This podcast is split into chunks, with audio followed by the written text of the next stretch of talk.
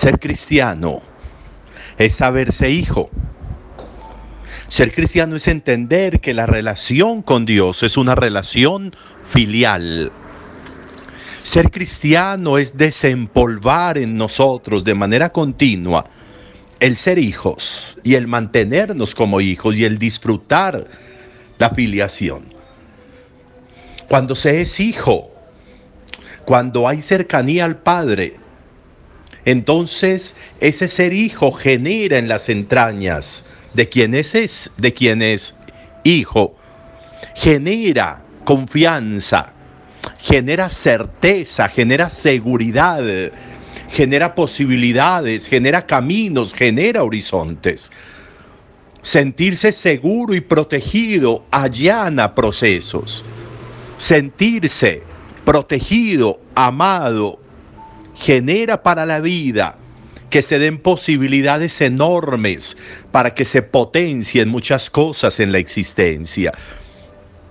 Nada más atrasador en la vida que el miedo.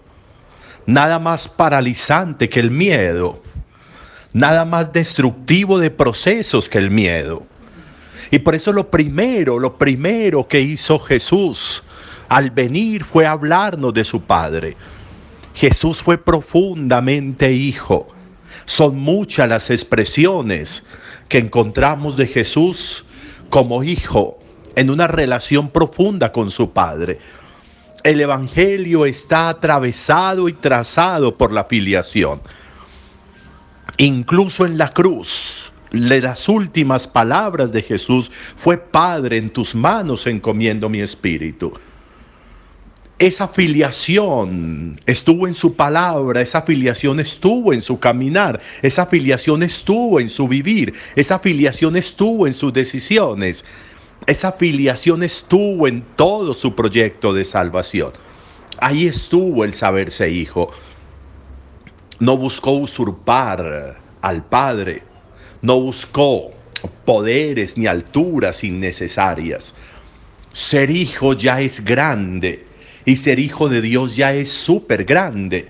Saberme hijo de Dios ya es encomiable en la existencia, es decir, ya es una razón importante para sentirme importante.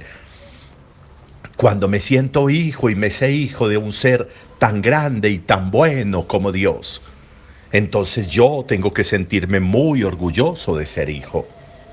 Saberme hijo del poder del poderoso, del hacedor de cielo y tierra, ya es para mi vida una grandeza que me tiene que dar razón y sentido para la vida. Requerimos ese ejercicio de filiación. Requerimos ese sabernos hijos. Requerimos desempolvar de nuevo como comenzamos el sabernos hijos. Hijo comporta herencia.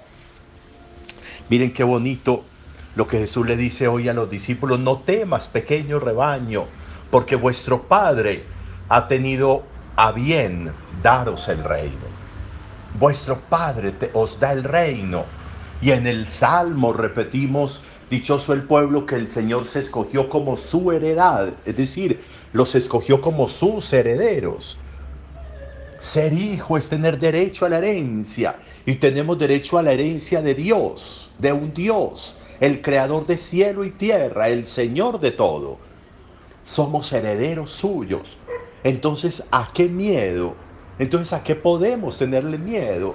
¿Qué sombras? ¿A qué sombras lo vamos, les vamos a permitir que se crezcan hasta que nos oculten la luz y nos ahoguen? ¿A quién le vamos a dar poder para que nos llene de miedo? ¿A qué le vamos a dar poder para que nos invada de miedo? ¿A quién o a qué le debemos temer en la vida si tenemos a Dios como Padre? ¿Se siente un niño inseguro frente a un padre y a una madre? Pues no, pues no. No tendría razón para sentir miedo si tiene ahí a su padre y a su madre lo mismo sucede con nosotros. ¿A qué podemos tenerle miedo si tenemos a Dios? Y a un Dios que es Padre y a un Padre que es Dios. Y a quien nos ha prometido incluso que nos hará herederos de su reino. Es una reflexión muy importante. A ver si recuperamos la fe, esa fe de nuestros antepasados, esa fe que nos heredaron, como dice hoy la carta a los hebreos, esa fe como la de Abraham, como la de Sara, como la de Isaac, como la de todos esos grandes patriarcas de la palabra que le creyeron a Dios, se sintieron hijos de Dios y siempre experimentaron la protección y el amor de Dios.